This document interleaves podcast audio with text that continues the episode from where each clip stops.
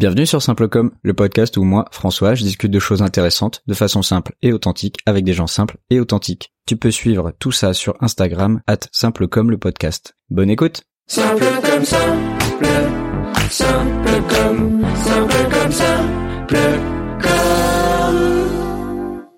Et salut à toi l'auditeur et l'auditrice. Nous sommes de retour avec Jean-Pierre pour la fin de son récit et on démarre avec une question de Thomas sur la vie dans les burons. Ce sont ces bâtiments rudimentaires en pierre dans les montagnes qui abritaient jusque dans les années 50 les buronniers qui durant l'estive de mai à octobre produisaient les fromages comme le Saint-Nectaire, la Fourme ou encore le Cantal. Bonne écoute. Par rapport au bureau et les estives, vous en tant qu'agriculteur, vous avez des, vous avez euh, vous montiez haut euh, l'été. euh, Eh ben, c'est ce que j'ai regretté. Mais j'avais qu'une petite exploitation de 30 hectares euh, en, dans la vallée et j'aurais rêvé d'avoir une petite montagne. Non, peut-être pas pour traire parce que je n'ai jamais su faire le fromage, mais j'aurais bien aimé. Je suis un défenseur du Cantal euh, à fond, du fromage. Mais bon, j'étais dans la petite. Ben, alors après, par contre, quand on avait des jeunes, de- des jeunes bêtes, on les montait dans les montagnes. C'était des communaux de, de Saint-Hippolyte ou dans d'autres. J'ai connu. Alors après, j'avais des oncles et des cousins qui avaient des montagnes et j'ai vu les burons et j'ai vu la vie des burons. Ouais, c'est ça qui est intéressant. J'ai vu la vie des burons. Alors, C'était comment la vie dans les bureaux oui, alors euh, euh, aujourd'hui on peut en parler comme un rêve. Euh, si ça s'est arrêté, c'est bien que c'était pas un rêve. Euh, ils y allaient bien souvent à pied, le, le vacher, le boutillier, le message. Enfin, ils, ils montaient de, de- très tôt au printemps pour revenir à l'automne. Des fois, ils redescendaient pas. Et il y avait des jeunes, le, le- le- petit berger. euh, ça n'a pas toujours été gai, hein. Euh, quand il gardait les bêtes, moi j'ai eu des témoignages euh, énormes. Il gardait les bêtes quand il revenait, le, il avait sa soupe devant le- la porte du bureau. Et si le chien arrivait avant, il n'avait pas la soupe. C'est terrible. Moi, le monsieur qui me l'expliquait, il en pleurait. Et c'est du, et c'est du véridique. Quand il gardait les bêtes avec des, les imperméables n'étaient pas comme aujourd'hui, hein. Eh bien, il les mettait sous la paillasse la nuit pour que ça se sèche. Le lendemain matin, ils étaient pas secs, hein. Il fallait quand même partir regarder les bêtes, hein. C'était très dur. C'était très dur. Alors après, euh, ça peut être beau. Ça fait comme quelqu'un qui vous dit, euh, le berger électrique, c'est pas, c'est pas terrible. C'est vrai qu'on appuie sur un bouton. Mais les bergers qui gardaient les bêtes et qui avaient 7-8 ans, dans les montagnes, sur les orages, euh, moi je préfère autant de bergers électriques. Oui, oui. Ils Hein avaient 7-8 ans. Ah, ma grand-mère à 7-8 ans gardait les bêtes, oui. Dans les montagnes, à- au Vernet, au- à côté de la Fontaine. Et combien de fois elle m'a eu dit, l'orage, elle avait un grand parapluie, et elle se mettait sur, euh, il y avait peut-être quatre ou cinq bêtes, hein. c'était pas des troupeaux comme aujourd'hui de 200 bêtes. Mais c'était comme ça. Alors, c'est bien beau de dire qu'à l'époque c'était mieux. Mais aller dire à des jeunes aujourd'hui, vous partez, tu pars tout seul là-haut. Ah, si c'est pour passer une, une, une festivité d'une nuit, ça va se faire. oui. Hein? Mais bon, je, je, je, je connais ce genre de choses. C'est et alors c'est vrai que c'est regrettable que ces burons qui ont été construits dans les dans, dans les autres siècles derniers aujourd'hui ne soient plus bon. Alors, heureusement dans le Cantal certains se sauvent, ils en font des gîtes, c'est super. Mais pouvoir garder cette façon de, de travailler dans ces montagnes, il, il faudrait des routes pour y accéder régulièrement. Et il y en a aujourd'hui, il y a des pistes, ça existe. Mais bon, ça c'est parti tout doucement. Mais après, on voudrait bien faire faire aux autres ce qu'on veut pas faire soi-même, hein. Parce que- euh, quand on regarde en fait par exemple les bureaux qui sont la Fonsainte, par exemple, pour nous maintenant c'est hyper accessible. C'est Oui, la voiture. ça n'a rien à voir. Ça n'a rien à voir. Ça quand on, Mais dans on les années demande, en 60. fait euh, comment maintenant ça c'est hyper compliqué de s'imaginer à dire ouais il restait euh, six mois là-haut. Oui, tout à fait. Mais pardon, euh, la Fontaine à l'époque, pour les bergers, pour les vachers dans les montagnes, c'était un lieu énorme pour eux. C'était un lieu de rencontre. Oui, il y avait, il y avait- il y avait le monastère. Il y, avait bon, ils, ils descendaient des montagnes, c'était c'était le coin le plus près, mais ils y venaient à pied. Bon, peut-être quelques-uns avaient quelques petites motos de l'époque, mais ça ne devait pas y en avoir beaucoup. C'était à pied.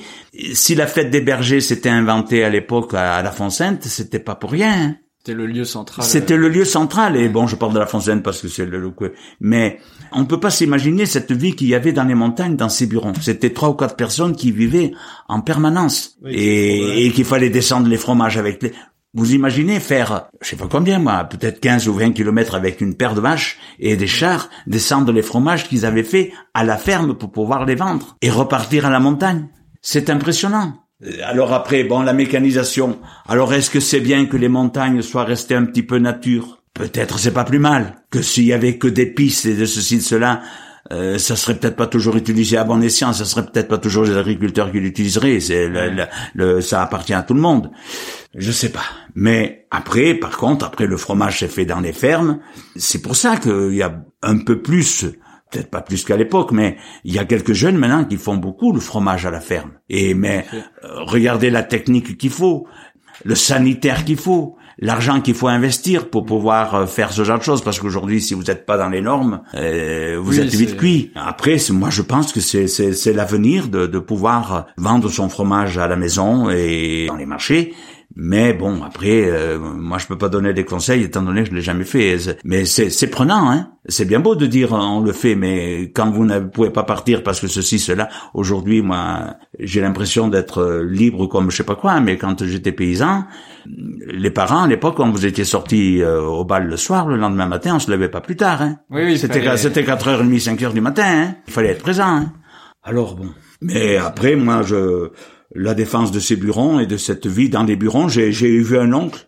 euh, il s'appelait Jules, il était dans la vallée de Colandre, on y était monté avec ma sœur, et bien quand euh, on est revenu à la à la maison, on a pleuré tous les deux de voir la vie dont il Ouais, vivait. C'était par terre, c'était pavé, c'était noir comme je sais pas quoi.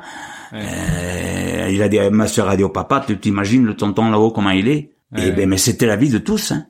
Est-ce que c'était un, un choix de vivre là-haut pour eux ou euh, plus une nécessité parce que ils avaient pas d'autres moyens Eh ben, que de, Le- de gagner leur vie Malheureusement, c'est pour ça qu'après les gens sont partis dans les usines euh, Ouais, d'accord. parce qu'ils avaient les, les heures et les vacances. Mais à l'époque, c'était normal d'être. Ils étaient fiers d'être loués chez un tel et un tel et d'aller faire le fromage dans le bureau le plus élevé du Cantal. Des fois, c'était une fierté et de et d'y travailler, de ramasser un peu de salaire. L'argent se ramassait pas comme aujourd'hui. En fait, c'était différemment. Ils étaient obligés de faire ça. Alors après, ça s'est pas cassé du jour au lendemain. hein. Il a fallu un temps énorme, mais après, d'une fois que ça a été cassé, euh, pour y revenir. Alors après, certains ont tenu parce que où les bureaux étaient près d'une piste ou ci ou là, les accès étaient plus faciles. Mais vous savez, s'il se compte sur les doigts d'une main, aujourd'hui, les bureaux qui qui travaillent encore. A- Ici, dans, le, camp- enfin, dans la région, euh, il y en a plus. Non, il y en avait un qui a tenu longtemps là, c'était Monsieur Taillé, je pense à, à Colandre. Après, mais il y en a, il y en a quatre ou cinq. euh, Ouais. vraiment dans les systèmes traditionnels. Mais bon, c'est c'est très beau de se promener, de faire une balade en montagne. Mais quand vous avez la, la, la pluie du printemps, le mois de mai, quand il fait mauvais, et des fois la neige, euh, vous savez, hein, euh, c'est pas évident. Ouais. Alors c'est un peu dommage, mais bon, c'est vrai que C'est que moi, je me suis déjà retrouvé euh, au mois de mai, euh, tout là-haut. Oui, il s'est mis à faire orage et grêler. euh, c'est J'étais pas rassuré. non non, J'avais un on, caillou, il attendait que ça passe. on, on prend on prend vite la porte d'escampette Ah là, oui, hein. Non, non, c'est pas évident. Hein, c'est euh, c'est beau dans les films ou trucs comme ça. Après, euh, bon, Et pourtant, c'est pas, on n'est pas à haute altitude. Non, non, même, non, mais enfin, euh, attention, hein, quand euh, tu vas rien qu'à la Fontaine, euh, quand ça fait mauvais, quand il fait mauvais l'hiver, il fait mauvais, hein, c'est pas, Ouais. c'est pas Limoges. Hein. Ah bah, ça c'est Ben, sûr. bon, il peut y avoir un incident à Limoges pareil du temps. Hein, ça, Oh. on, les, les inondations ici, on connaît pas nous euh, tant de choses. Ouais, Euh, Limoges on non dirait- plus, hein. Non, Limoges non plus. Mais bon, euh, c'est vrai que moi, je, moi, il me semble pas de pouvoir vivre ailleurs qu'ici. Bon, c'est- j'adore mon, mon coin, mais j'ai découvert la Lozère grâce à mon épouse. J'ai découvert d'autres départements. Je vais chanter beaucoup en Haute-Loire. C'est bien partout. C'est bien partout, mais il faut savoir euh, s'ouvrir. Oui, c'est ça. Faut être content d'être chez soi, mais faut pas euh, dire que ailleurs c'est bien Non, non, non. J'ai vu l'Aveyron, j'ai vu l'Aveyron, et l'Aveyron se défend très bien. Ils sont très bons. Ils, ils sont solidaires. J'avais deux, j'avais deux questions sur les trois de tout à l'heure. Pour revenir, vous disiez que vous avez dû aller à Lyon pour faire vos trois jours. Oui. Comment vous êtes allé à Lyon? Parce que c'était le, le train. Combien de temps ça mettait pour aller là-bas? Oui. Et euh, c'était quoi les trois jours? Parce que C'était moi, je, je connais mon père qui a fait le service militaire, mais c'était pas trois jours. Alors je sais pas ce que c'est les Ouais, trois alors, jours. d'accord. Alors bon, euh, je suis parti. C'est un cousin, un cousin d'alliance, Monsieur Cusol, qui m'a, avec mon père, qui m'a descendu à Rion, à la gare, avec Georges Vidal d'Apchon, qui n'est plus en vie aujourd'hui, il était classard. Et on a pris Rion et on est parti en train. Le train. Et on a roulé toute la nuit. Ouais. Et on est arrivé, on a pris des gens de- du côté d'Issoire. Je sais qu'il y avait un, un joueur de rugby. Il, était, il était costaud. Hein. Il était dans la médecine. Il était euh, plus âgé que nous parce qu'il avait eu des, des reports pour pouvoir étudier. Oui, d'accord. Ouais. Et alors les trois jours, c'est là où on passait, le con- c'était une sorte de conseil de révision. Alors, on, on appelait trois jours parce que il fallait un jour pour y aller, un jour pour y rester. Et là, euh, on te testait. euh, et alors c'était surtout médical. C'est on était apte à faire le service militaire. Mais j'ai j'ai passé trois jours horribles. Ah oui. J'ai passé trois jours horribles, euh, notamment. je passé au niveau de, de manger. euh, c'est, j'ai, j'ai- j'ai, j'ai- ces trois jours m'ont, m'ont paru énormes. Euh, je peux peut-être faire, je vais peut-être faire, ré- faire réagir des gens, ça dépend. Mais moi, c'était mon point, mon sentiment. Et quand ça, j'étais parti, euh, malheureusement ou heureusement, grâce à une scoliose, j'étais exempté. D'accord. Et j'ai pas fait de service militaire. Ok. Et J'ai pas l'impression d'être plus bête que les autres, mais bon, c'est comme ça. Ouais, ouais, dans le- c'est ça. Et par contre, quand on est revenu, on était dans des wagons de bêtes, assis par terre, jusqu'à, je sais pas où, si c'était Saint-Étienne ou quoi, ou qu'est-ce, quand on est revenu. Euh, il fallait être jeune, hein. Ça serait aujourd'hui, euh, on serait mal, hein. Ouais, ouais. Et, et ça, je m'en souviens. Il y avait un autre copain qui est encore en vie à Valette, là aussi. Il avait été exempté aussi. Et euh, je me souviens. Alors, c'était les trois jours. Mais quand je... euh, Pour revenir, j'étais aux anges. Oui, vous saviez déjà Et que... je savais déjà que... Et alors, on est venu me chercher, je suppose, à Rion. Et J'ai pris un taxi de Rion, je pense que à ce moment-là, parce qu'ils savaient pas à quelle heure j'arrivais. Il s'agissait pas de téléphoner, hein. On faisait pas de bip bip à l'époque. Et de Rion, je pense que quand je suis arrivé à la gare, on a été chercher un taxi. Enfin, il me semble. euh, Mais c'était comme ça. C'était ça. On appelait ça les trois jours. Et ça se fait plus, euh, ça c'est sûr. Et, et la gare, c'était Lyon-Perrache. Ah, elle existe toujours, ça. Elle existe toujours. Mais bon.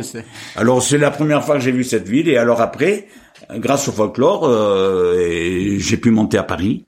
Ouais. Et après avec le des cours agricoles on, on- avec les cours agricoles, il y a eu une- un voyage organisé. On a été au salon d'agriculture Ah. en 72 ou 13, une école comme ça. J'étais pas encore installé. Et là, j'ai vu la vie de Paris. Ouais, et, et puis, le sal- euh, et le salon, quand je me suis trouvé au salon, je me suis senti chez moi. Oui, évidemment. Ça... J'ai retrouvé des gens Ouais. du coin et là j'avais beaucoup apprécié. Et une autre chose que qu'on a fait, qu'ils nous ont fait faire, on est allé au Parc des Princes qui venait qui était tout neuf et on a vu Ajax d'Amsterdam, je pense. Euh, quand t'as jamais joué au foot et que tu te trouves là dans ce dans cette enceinte, euh, j'ai cru j'ai vu un monde différemment. Ah ouais, ça doit C'est être un c'est choc, c'est c'est euh, énorme. ouais. Et je sais que je sais pas c'était le si c'était Paris Saint-Germain de l'époque. Je sais qu'ils avaient perdu, mais à Jacques ils étaient je- ils étaient habillés en blanc. Et alors par contre là après j'ai là j'ai eu un pas la peur de ma vie, mais heureusement qu'il y avait des professeurs et on était 7 8. Mais quand le match a été fini et qu'il a fallu rentrer, quand on quitte le stade, il y a du monde autour hein. Ouais. Quand tu sors de la campagne, euh, Ouais, c'est pas facile un de, peu poète poète. de se retrouver avec autant de gens autour. Oui, euh, c'est peu- énorme. Et, mais ça a été une bonne expérience. Et après, on y est revenu à Paris euh, avec euh, d'autres associations. Ça a été différent. Mais c'est là où j'ai vu le métro, autant de choses. Ouais, et puis en plus, vous, c'est le, c'est le Paris des années 70. Donc, Oui. que même moi, je, qui qui vit à Paris euh, maintenant, j'arrive pas à imaginer ce que ça pouvait être Paris, euh, il y a 50 ans. Parce que devait y avoir beaucoup moins de monde, beaucoup moins de... Il y avait bien du monde quand même. Mais moi, j'ai vu cette vie de métro. Je sais qu'une fois, je me, je me trouvais dernier pour entrer dans le, dans le métro. Mais je poussais, hein, parce que je voulais pas rester tout seul dans, sur le quai. Et alors après, ce qui m'a Ah oui, beaucoup surpris dans la vie de métro, c'est ces gens tristes Ouais. et sans contact. Nous, quand on était de la campagne, on avait un peu envie de rigoler. Et ben euh, ça, ça m'a. J'ai dit, ça, c'est une autre vie. Donc c'était déjà comme ça dans les années 70 alors. Ah oui. Parce que Ah oui, ça c'est quelque chose qu'on critique beaucoup aux Parisiens maintenant oui, oui. Mais c'était comme ça. sur leur téléphone. Ah en oui. fait, Ouais, euh, le- même ouais, il n'y avant, avait pas de c'était téléphone à l'époque. Mais oui. Mais ils avaient un petit livre, tout comme ça. Peur de la personne qui était à côté d'eux. Moi, je pense. Tandis que nous, on était en, on était plusieurs. Après, j'y suis remonté après avec le folklore, mais ça c'était plus tard, dans les années 80. Mais bon, j'ai vu cette ville métro pareil, un peu quand même. Après, euh, la vie, quand on vient de la campagne, c'est pareil. Euh, Grâce au folklore aussi, on est allé au bord de la mer. Et je vais faire rire peut-être des gens, mais j'avais jamais été à la mer. Et on était à Biscarrosse. Ah, et beau. quand j'ai vu arriver ces moutons là-bas de loin, j'ai dit qu'est-ce que c'est, c'est les, les- les rouleaux de, la mer. Quand on n'a jamais vu, qu'on voit que le Puy-Marie tous les jours, ça fait drôle. Et euh, pour descendre sur la plage, il y a des escaliers en bois. Et je voyais tout le monde quitter les chaussures. Et j'ai dit mais qu'est-ce qu'ils ont à quitter les chaussures Moi je les ai gardées, mais j'ai vite compris qu'elles étaient pleines de sable. Ouais, ouais. Mais c'est ça l'évolution. Ouais, Mais je, je l'ai dit des, centaines de fois, ce genre de choses. C'était à quel âge à peu près euh, Oh, j'avais une mer trentaine d'années là. J'avais une trentaine d'années là. J'étais en plein folklore et on avait eu, on avait été à, on avait fait venir des échassiers de des alentours de Biscarrosse et ils étaient venus jouer à Rion et en échange on est allé chez eux. Et on a vu aussi le folklore euh, portugais qui est venu là-bas à l'époque où le Portugal a encore été sous l'époque de Salazar. J'ai vu un, un folklore triste. Et 15 ans plus tard, j'ai vu du folklore portugais qui est venu à Rion, tout habillé en rouge. J'ai trouvé un folklore complètement Ouais, beaucoup plus évolué, joyeux, euh, ouais. gay. Et euh, Monsieur Mercier, enfin le président des de- du folklore était avec euh, le maire du village et moi j'étais avec l'adjoint. Le matin, il m'a fait découvrir la, la ville. Pour nous, c'était euh, c'était merveilleux. Moi, ça me ça m'ouvrait. Mais pour partir à ce genre de choses, il fallait lutter avec les parents. Parce que partir en Ah vacances, oui. c'était pas c'était pas normal. Il y avait Ouais, pas de vacances. Et puis qu'est-ce que vont dire les autres? T'as pas fini de faner, t'as pas fait ci, t'as pas fait là, et tu t'en vas en vacances. Eh bien, j'ai fini de faner euh, quand je suis revenu, mais il fallait lutter. Et puis ils avaient besoin de vous aussi sur. Mais euh, bien, bien sûr, ils avaient l'impression. ouais, Même quand je suis parti faire les trois jours, ils étaient perdus. ouais. Enfin, maintenant, on aurait du mal à se dire que. Tout à euh, fait. Il faut être chez soi tous les jours, quoi. Enfin, Ah, à sans- l'époque, à c'était chez soi tous les jours, oui. J'avais le droit de sortir la nuit euh, au bal, mais les journées, c'est, je dis pas que c'était le bagne, mais euh, c'était comme ça. Et puis bon, les fenaisons aujourd'hui se font dans huit jours ou, dix- ou 15 jours. À l'époque, ça durait deux mois. Hein. Oui, oui, il y avait pas les machines. euh, non, non, moi j'ai, moi j'ai, on a, et mon épouse aussi, on a, char- on a, on a connu la, la fenaison euh, en vrac avec les, les chars et les vaches. Hein. Et c'est pas si vieux. En vrac, euh, Eh oui, en vrac. Hein. On en parlait hier avec des cousins. Euh, c'est sûr que c'est le jour et la nuit. Bon, je, je m'étends. Ici, Non, non, non, mais il y a pas de souci, justement. Je regarde euh, les sujets qu'on aborde et tout, et c'est hyper intéressant, justement. Et quelles étaient pour vous les, les plus grosses difficultés euh, sans, sans la technologie, justement, pour euh, communiquer ou pour euh, faire son métier euh, d'agriculteur, etc. À surmonter, c'était surtout le physique. Le physique du monde agricole, c'était physique à l'époque. hein. Tout était à la main. Après, la plus grosse difficulté de communication, j'ai pas l'impression d'avoir manqué de communication étant jeune. Même, même sans téléphone. Alors après, quand la télévision est arrivée, là, on a eu la communication. Mais la télévision, c'est pareil. Elle est arrivée dans les années 75 et plus. Elle avait 25 ans, hein. Et les premières images un petit peu osées de l'époque, et les parents éteignaient la télévision. Et oui, Ouais, je vois. et oui, oui, oui, c'est comme ça. Mais malgré tout, je m'en souviens la première fois de la télévision, on était tous les trois avec mes père et ma mère. Quand on a eu fini le, on était rouge comme, euh, de- de- de- de- on avait l'impression de voir un autre monde. Après, la communication, j'ai pas l'impression que ça nous a manqué énormément. C'est venu progressivement. D'accord. C'est venu progressivement. On se disait pas, oh, on peut pas aller là parce que c'est sûr qu'aujourd'hui, euh, si la lumière s'en va, si on n'a pas l'eau, si parce- c'est c'est le monde est fini. Le monde est fini. Si le téléphone ne marche pas, oh mon Dieu, qu'est-ce qui va se passer? Euh, et, et puis non. Mais encore aujourd'hui, même avec euh, mon épouse, au niveau téléphone, on a le portable, mais quand on s'en va, bien souvent, on l'a pas.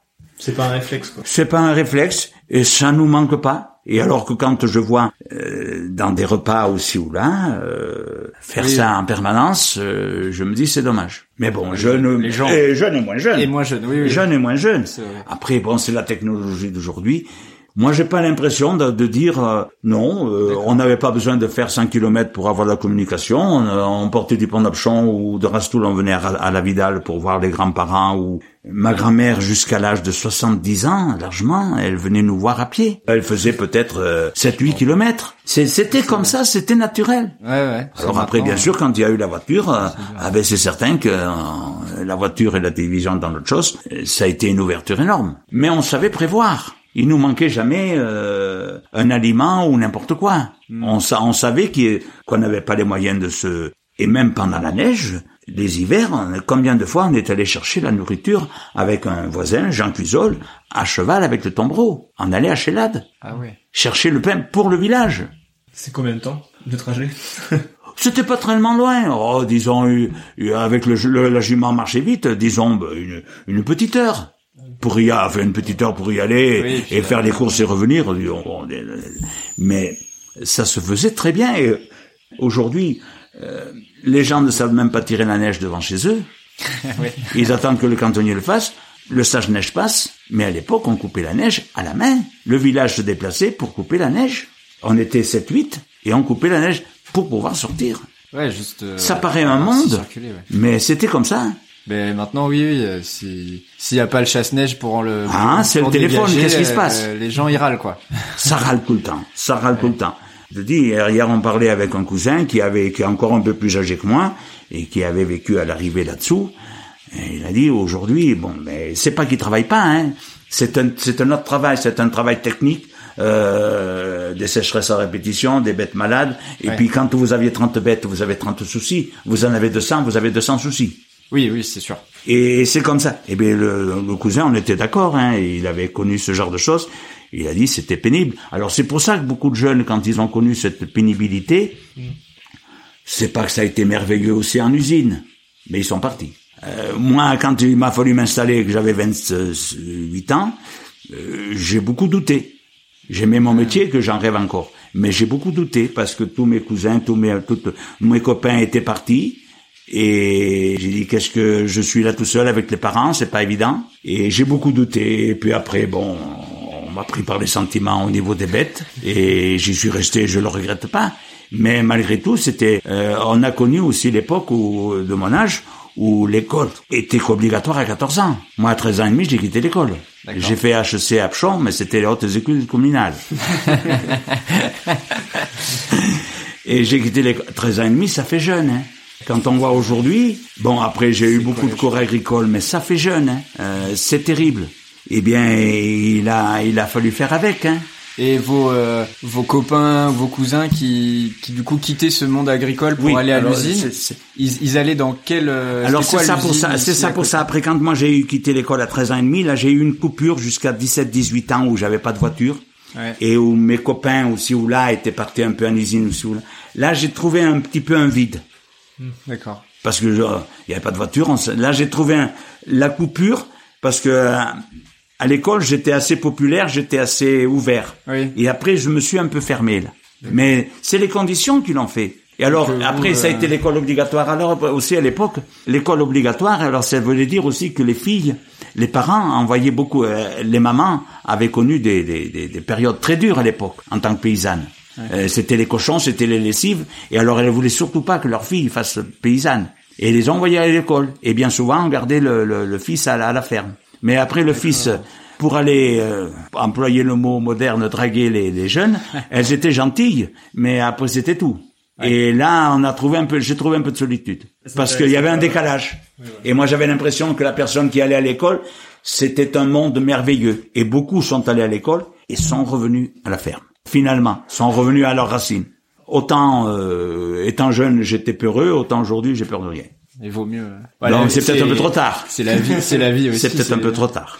Oui, je me demandais sur euh, les les usines. C'était quoi les usines euh, C'était des usines de de fabrication de voitures. de- Oui, ben enfin bon, il y avait bon beaucoup certains de mes copains partaient chez Michelin à Clermont. Ah, à l'époque, il y avait. Michelin. Bon, alors Ouais. après, c'était uniquement peut-être d'aller faire mécano à Rion-en-Montagne. D'accord. Ou Ouais, même ça, même euh, euh, un métier très dur qui était maçon. Mais ils avaient leur week-end Ouais, que le paysan n'avait pas. C'était c'était un peu changé de vie. Ah, évidemment. En tant qu'habitant ici de la région et aussi euh, agriculteur et aussi euh, employé euh, communal, Non, j'étais conseiller. conseiller, pardon. C'est pas pareil. Non, pardon, désolé.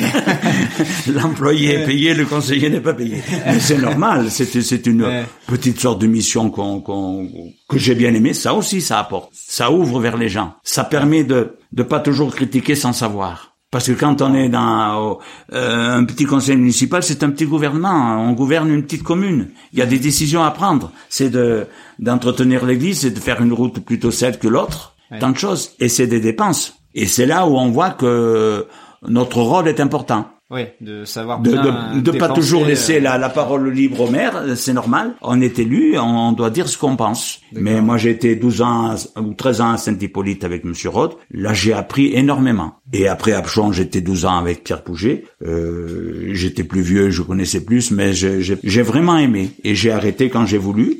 Euh, ne pas s'éterniser pour dire faut laisser la place aux jeunes, c'est ce que j'ai fait. Mais j'ai aimé ce genre de choses. J'étais pas un châtelain et je me suis occupé du château d'Apchon quand ils l'ont réparé. J'y suis, j'y suis jamais, jamais autant monté que quand j'avais à 65 ans et quelques quand ils ont réparé le château. Alors que tout jeune j'étais monté quelques fois. Eh bien je me suis passionné pour ce, pour cette œuvre. Je trouve que c'était dommage de le laisser tomber, c'était dangereux.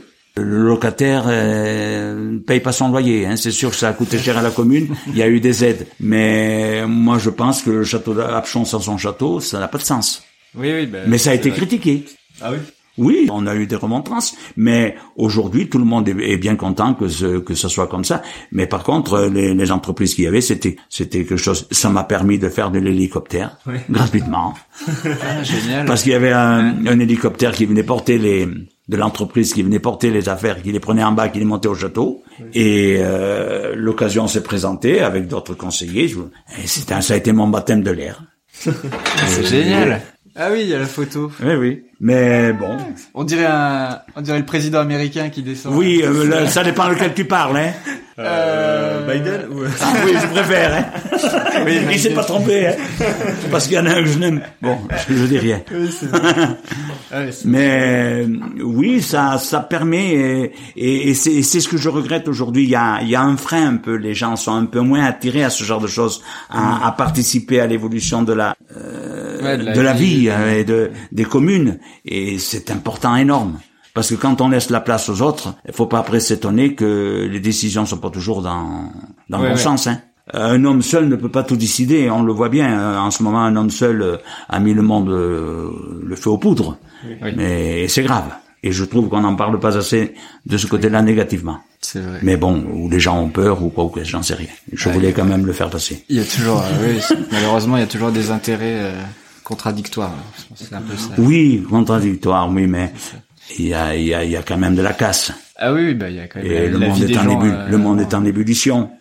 Bah, une dernière question ou deux deux questions parce qu'après on va on va manger, Bon, ça sent bon. Eh oui, t'as, t'as senti l'odeur. Mais, mais, euh, vous diriez que c'est quoi les plus les plus gros changements que vous avez vécu?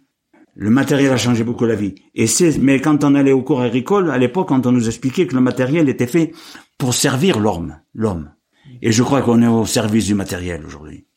Parce que euh, on a remplacé les, les, les bras des hommes à l'époque par du matériel. Et chaque fois qu'on a, on, a on, possédait un matériel de plus qui apportait de la simplification, c'était un plus, c'était, on c'était moins pénible. Mais après, on a remplacé ça par l'agrandissement. Et, et au fin du compte, ils sont coincés quand même parce que le matériel coûte énormément cher et on est au service de, de, de remplacer parce que l'autre est encore mieux.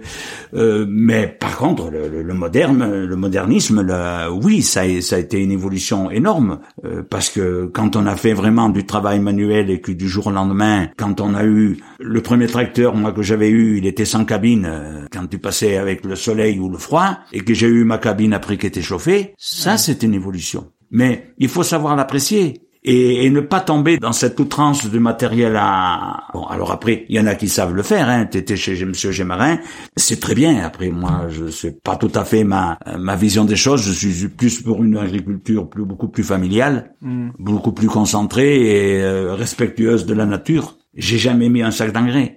Mes vaches n'ont jamais crevé de faim. Et j'ai fait ma maison. Mon Monsanto, c'est bien joli, mais... Qui, mettent, Bon. euh, qui mettaient de l'engrais dans les champs ici pour avoir plus d'herbe, mais c'est une vérité ça ou c'est une légende? Ou de la Oui, bien quoi. sûr que, bien sûr que tu, quand tu mets de l'ammonitrate, huit jours après, tu vois que tu y es passé. C'est un fait. Mais au, au fil du temps, tu, tu n'as qu'une ou deux euh, plantes qui dominent. Parce que tu élimines la, la petite qui est, qui est bonne et qui est étouffée par l'autre, qui, qui prend toute l'azote. Et j'en avais pas vraiment eu le, bon, j'ai eu mis des engrais de fond, des scories, tout comme ça, mais j'ai eu vite arrêté après. Mais quand tu avais ton fumier bien ramassé des bêtes et que tu épandais ton fumier régulièrement, c'était de l'assolement naturel. Et Ouais. ça n'empêchait pas d'avoir du foin. Et du, et du foin plus apte. Bon, dans le monde agricole, bon, j'espère que tout le monde n'écoutera pas. Mais euh, c'est vrai qu'après, euh, au niveau santé des bêtes, moi j'avais le vétérinaire qui dit si tout, tout le monde était content, on gagnerait pas notre vie. Ah oui. Elles allaient trop bien quoi. Oui, parce qu'elle mangeait naturellement. Et il n'y a pas que moi, hein, il y en avait d'autres. hein. Il Ouais. n'y a pas que moi. Quand elle mange de l'herbe poussée, euh, poussée parce qu'après elle elle est en foin ou en arrubanage ou en ceci, c'est toujours poussé. La bête n'a pas à choisir après quand elle a deux plantes à manger. Tandis qu'à l'époque, tu avais du trèfle, tu avais beaucoup de choses, des, des, prairies, des prairies très fleuries, là, et la bête choisissait. Et c'était pour ça qu'on te parlait de, de ce goût de noisette, de ceci, de cela dans les fromages. Et la nature revient toute seule. Et il s'en utilise un tout petit peu moins, hein. Un tout petit peu moins de ceux qui en utilisaient beaucoup. Ça, parce que parce que euh, c'est chéro, hein. Alors moi, des fois, quand il me manquait un peu de nourriture, et ben je préférais acheter un camion de foin ou de l'aliment parce qu'il fallait quand même apporter de l'aliment. On, on mène pas un broutard à 350 kilos avec de l'air du temps. Aujourd'hui, on te dit euh, non, euh, Jean- euh, mon œil. les nourrisseurs qu'il y a dans les montagnes, euh, on n'y met pas des gravillons dedans. Mais c'est comme ça. Et moi, on a eu livré des veaux de 350 et 400 kilos. Ils viennent pas que comme ça. Alors il fallait bien des céréales. Les Jostein ou les Montbéliard qui donnent 25 ou 30 litres de lait par jour, si tu leur donnes que du foin, elle sera pas grasse à l'automne. C'est, mais c'est normal. Ouais, Pour- pourquoi, pourquoi euh, se cacher ce genre de choses? Mais euh, ce qui a évolué beaucoup après, bon, c'est sûr que, mais il fallait le prendre dans le bon sens. La télévision a fait évo- évoluer beaucoup de choses. Mais la télévision d'antan ou la télévision publique qui apporte de, de la culture, qui apporte beaucoup de choses, euh, de voice ou trucs comme ça, c'est pas mon genre. Chacun son truc, hein, il en faut pour tout le monde, pour tout le monde. Mais faire de l'audience à outrance, euh, à l'époque on avait trois chaînes, on savait pas les- lesquelles regarder parce qu'elles étaient toutes belles. Aujourd'hui on en a des, des, des vingtaines et on n'a jamais été se coucher aussitôt des fois. Oui, oui, je Je- je- même des, des, des machins de sport, il faut euh, payer ceci, payer cela pour pouvoir. Dans les campagnes, c'est c'est normal qu'on puisse voir un, un match qu'on peut pas voir en direct, Ouais, qu'on puisse ouais. le voir à la télévision. S'il faut payer pour voir aussi en plus, bon, il y en a bien. Je, je grossis un peu le trait, mais pour quelle raison l'émission de du Tour de France a tant d'audience? Qui c'est qui le regarde? C'est les papis mamies. Hein N'empêche que ça nous permet de découvrir la France. Ça- C'est, c'est pas ouais, le sport, bon, on connaît bien un petit peu les coureurs, mais enfin, mais ça permet de découvrir la France. Et ça passe des après-midi. Mais le problème de la télévision, c'est qu'après, elle a coupé ses relations humaines, de veillée, de tradition. Ça, euh, nous, des fois, on va chez des gens, ils laissent la télévision allumée, nous, quand il y a quelqu'un, la télévision s'éteint. Après, que ça rend, euh, si, si, euh, grâce à la télévision, on a connu des, des émissions politiques ou n'importe quoi, tant de choses. Si, si, c'est super. Après, c'est devenu un petit peu trop... Parce qu'on a connu la télévision où elle ne prenait qu'à midi. Elle ne prenait qu'à midi, hein. Et à, à 9h du soir, t'avais plutôt, ou 10h, t'avais plus de télévision, hein. Ça, on l'a connu, mais oui. Et aujourd'hui, c'est en permanence. Ouais, oui, non, mais on se rend pas compte. Mais On se rend pas compte, mais vous êtes jeune. On se dit Et encore, il y a, il y a, il y a plus jeune, et c'est... Et il y a encore plus jeune. et encore plus jeune qui ne vit qu'avec... Quand on voit que des gamins à, à, à 4 ou 5 ans, euh, il y a bien d'autres mieux que moi, hein, ça c'est sûr. Bah, une dernière question, si vous voulez, si vous souhaitez raconter euh, un ou des événements marquants euh, qui ont eu lieu euh, ici, euh, dans, dans la région ou dans le coin. Des événements marquants. euh, Au niveau culture, moi, et ce que l'on on ne voit plus. Euh, Moi, c'était des événements marquants quand on était jeune, quand des grands chanteurs nationaux venaient dans les coins. à Rion-Montagne. J'ai vu 5 ou 6 000 personnes pour venir voir Jodassin à Rion. Ah oui. C'est énorme. Aujourd'hui, il faut aller au Zénith. Ah bah là, oui. oui, Et plus. À- ouais, faut Même encore Aurillac, encore Aurillac, encore, euh, on peut en faire un peu. Mais le, le jour où moi j'ai vu Jodassin, j'en ai vu, je sais pas combien, des dizaines de chanteurs et de musiciens. Mais ça, c'était des événements marquants. Pour moi, peut-être pas pour d'autres, mais si, si, quand même. Moi, je, je suis très pour la culture. Alors, bon, après des événements euh, positifs, on peut parler des routes. C'est certain, quand on connaissait les routes de, de l'ancien Cantal et quand on voit ce qu'on a aujourd'hui, et malgré tout, des fois on se plaint quand même, euh, c'est le jour et la nuit. C'est des événements marquants, ça, qui, a- qui ont fait évoluer le Cantal. Après le des événements marquants, euh, bon, euh, au niveau touriste, on a, on a eu beaucoup de relations avec les touristes. À Rastoul, j'avais beaucoup de gens qui venaient en vacances dans des dans des maisons, c'était des gîtes aussi ou là, et ça, ça m'a beaucoup ouvert. Et d'ailleurs, qu'il y a un monsieur en 76 était euh, venu passer un mois avec nous parce que ses parents n'avaient pas pu venir en vacances, et on l'a gardé un mois. Et après, on s'est pas revu. Je l'ai revu en 2003. J'avais quitté un gamin comme ça, il s'appelait, il s'appelle Guillaume. Il était trois fois plus grand que moi. avec- Ça m'a, ça m'a énormément choqué. Et alors, il était venu avec son, sa copine, son épouse. Et là, récemment, maintenant, c'est un monsieur qui s'occupe de la recherche dans, dans les langues. Et hum, il a beaucoup travaillé sur Internet ici ou là. Et il a acheté une, euh, une fermette euh, du côté de Sova. Ah, comme quoi il est revenu. euh, Il est revenu ouais, chez nous. beau. Et on est revenu, on, on s'était jamais quitté de, de copinage, mais on se voit assez régulièrement. Et me voir pour euh, pour la langue, le patois. Alors là, il est venu je sais pas combien de fois euh, pour alors peut-être un jour il fera un livre là-dessus aussi ou là, mais pour le le le patois local. Ouais, ouais, pour collecter le, Pas, le pas savoir. euh, l'occitan que je respecte énormément, patois, ouais. mais le patois local.